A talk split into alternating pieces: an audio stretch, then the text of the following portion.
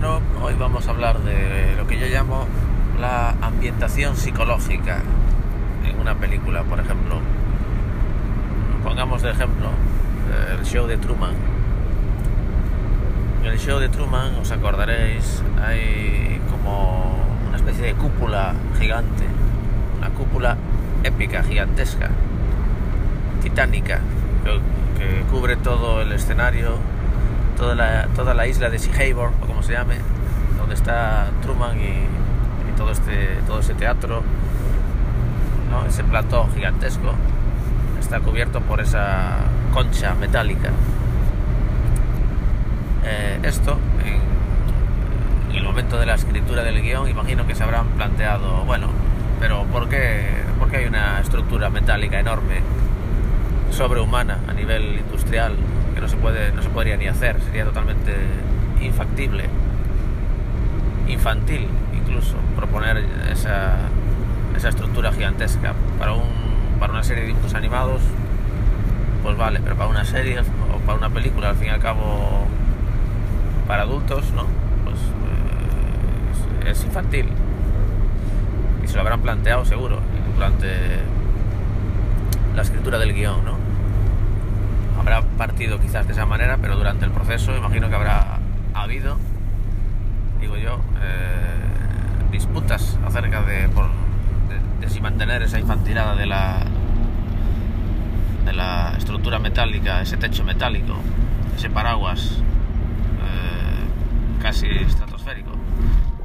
En la propia película lo dice, que es eh, una de las dos edificaciones humanas visibles desde el espacio y que en realidad la otra es la muralla, la muralla china y que en realidad no se, no se ve, ¿no? Pero bueno, un pequeño fallo ahí de, documentación. Pero bueno, el, el caso es que es, eh, es, un proyecto infantiloide.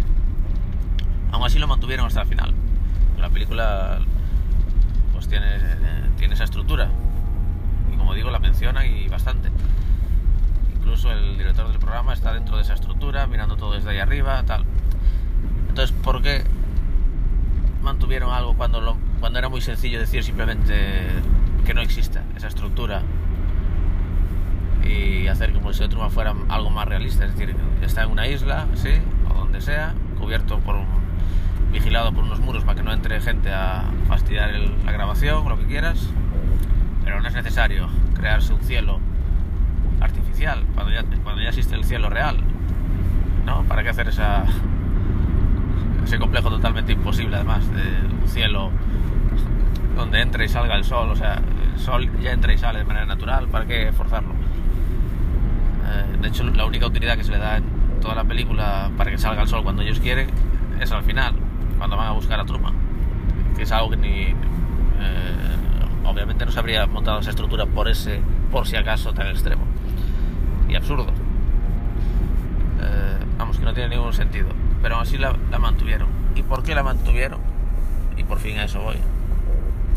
¿O por qué yo creo que la mantuvieron? ¿O por qué yo, más bien, lo, lo mantendría?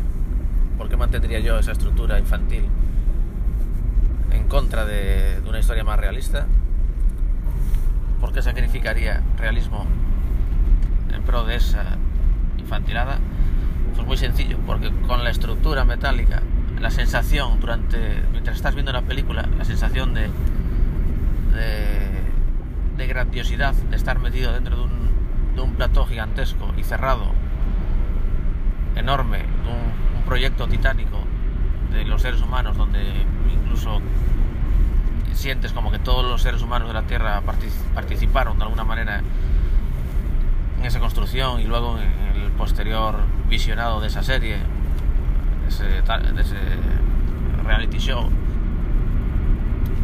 Eh, esa sensación de grandiosidad de estar metido en esa estructura cerrada, ¿no? ahí está la clave, está cerrado al mundo exterior.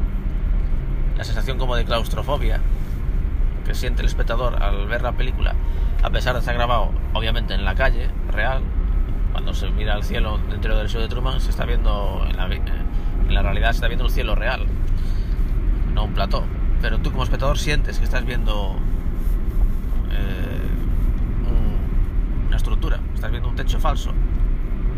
Y todo el rato estás sintiendo ese techo falso, estás sintiendo esa presión del techo falso, la presión de ese director, de Christoph, de todo ese equipo, de no poder salir de esa claustrofobia, esa sensación constante de sentirla gracias a ese techo, eh, por muy irreal que sea, juega a favor de los sentimientos del espectador, aún como digo, sacrificando el realismo que podría tener simplemente quitándosle ese techo. Era tan sencillo como quitarlo, sin más, en, la escritura del guion, el guion. Pero lo mantuvieron, yo creo, por eso, y yo desde luego lo mantendría también si se me ocurriese esa idea del techo.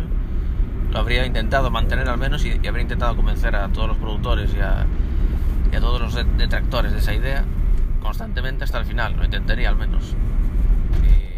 Incluso lo pondría como, como la, una de las máximas prioridades dentro de, de la película así como otra imagino habrá sido el, grabar los planos, hacer la planificación imitando, no todo el rato, pero sí muy de vez en cuando la, sensación de cámaras ocultas, ¿no?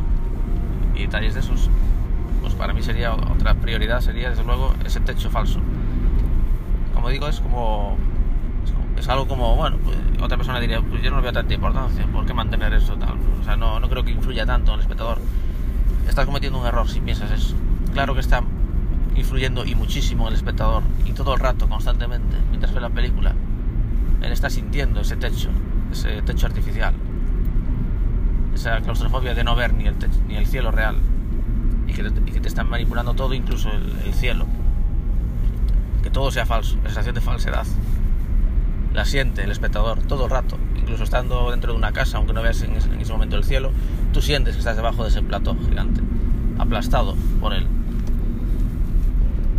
Y, como esa película ocurre pues eh, en otras, la sensación de, lo que decía, de ambientación psicológica, para mí es eso. Otras películas donde ocurre algo parecido es, por ejemplo, en El planeta de los simios, la original, vamos a, vamos a la buena directamente, El planeta de los simios original, cuando además aún no sabías eh, dónde estabas, aquí viene un pequeño spoiler, es que el planeta de los simios en realidad estaba en la Tierra todo el rato, en el planeta Tierra pero en el futuro. Pero tú, eh, eh, cuando ves la película, tú no sabes que estás en la Tierra, tú, piensas que estás en otro planeta. Y la sensación de, o sea, el cómo te transporta la película, que está grabada obviamente en la Tierra, de hecho no están, no están tratando de imitar un planeta extraterrestre, ni, ni nada raro, ni, ni plantas extrañas, ni animales extraños, es todo es todo muy normal, son, las plantas y árboles que hay en la Tierra, aterriza y la nave, al fin y al cabo es una película un poco de bajo presupuesto, ¿no? dentro, de Hollywood, no es una película, o no parece desde luego una película cara en absoluto, a pesar de tener esos maquillajes y demás, es una película que no, al menos no aparenta un gran presupuesto. pero impacta mucho a nivel psicológico porque sientes todo todo el tiempo que estás en otro planeta, o sea, que estás lejos de tu casa, estás como prisionero de esos monos, de esos primates que te están, eh, que da ya cierto terror además, la sensación de, que hay unos primates que sean inteligentes, también la duda de por qué hay primates tan parecidos a la Tierra y tal, al final, como digo, ya se explica con spoilers que ya dije, pero todo es muy extraño y muy terrorífico incluso. Pero además la sensación de estar en otro planeta eh, es, muy potente. Y simplemente es por el hecho de, cómo está narrado y cómo está contado y cómo, cómo te lo están pues eh, cómo te están soltando la información a cuenta gotas. Quiere decir no tiene un, no tiene un trabajo de decoración de arte ni, ni nada por el estilo como digo, está grabado en la tierra y sin ningún esfuerzo de decoración ni nada. Pero tú aún así lo sientes. Eso es lo que digo que, es parecido a lo de eso de Truman. Eso de Truman no hicieron ningún esfuerzo de, de crear un cielo extraño o algo así. El cielo es normal y corriente porque es el cielo real. No hicieron ningún trabajo en ese sentido. Pero el espectador lo siente, siente eh, la psicología, esa ambientación psicológica, por eso lo llamo así no tienen una ambientación de trabajo de arte, de dirección de arte ni, nada de esto. Es una, es una, no tiene decoración ninguna y el espectador tiene que ponerlo todo de su parte y funciona como digo, mucho mejor que, habiendo decorado todo con, el mayor talento de Hollywood. Es lo que ocurre, de hecho, con, los libros. Cuando leemos un libro, ahí no están creando nada artísticamente, son solo palabras. Tú en tu cabeza te imaginas todo esa, esa habitación. Según como te lo estén contando, te lo puedes imaginar bien o no. Pero el mérito está en realidad en el propio lector, al fin y al cabo. y claro, y jugar con la, con el mérito del propio lector y el mérito del propio espectador, a mí, me parece una buena jugada. En este caso, pues, de Truman o el planeta los simios jugaron. Eh, incluso se puede ir más allá. La meditación psicológica puede ser incluso también eh, temporal. Así como decía que el planeta de los simios viajan en realidad al futuro, pues te estás transportando en el futuro la película que para mí mejor lo hace, lo de transportarte en el tiempo, es sin duda La Cueva de los Morlos, que le llaman en español, o en inglés The Time Machine, la máquina del tiempo, que es como al fin y al cabo creo que se le conoce España, aun habiéndole puesto ese título ridículo de La Cueva de los Morlos. En esa película de la máquina del tiempo, de George Pal, de la década de, los 60 debe ser, 60, 70, no sé. En esa película, eh, la sensación de viajar en el tiempo hacia el futuro, también con una mínima recreación artística, prácticamente ninguna, excepción de esa cueva, que es precisamente lo que menos te transporta al futuro, y lo peor de la película, en mi opinión. Pero la sensación de haberte ido al futuro, a un futuro muy, muy lejano, donde los seres humanos son como, como seres de luz, rubios, muy sensibles, muy, muy inocentes. Eh, ese futuro extraño como de, paraíso. Habiendo viajado muchísimo, muchísimo el futuro, cuando ya se, se pasó, quedaron las guerras todas atrás, donde ya el ser humano parece que ya no, no, se, no, se pelea.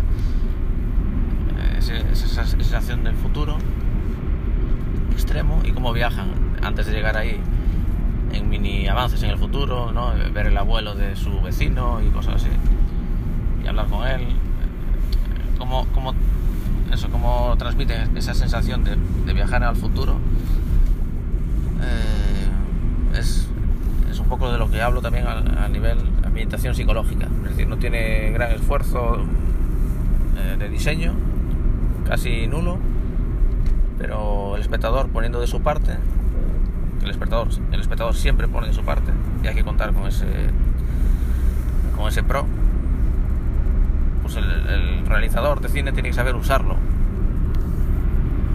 Y si se usa bien, como hicieron el show de Truman, el planeta de los simios o la máquina del tiempo, el resultado para mí es óptimo.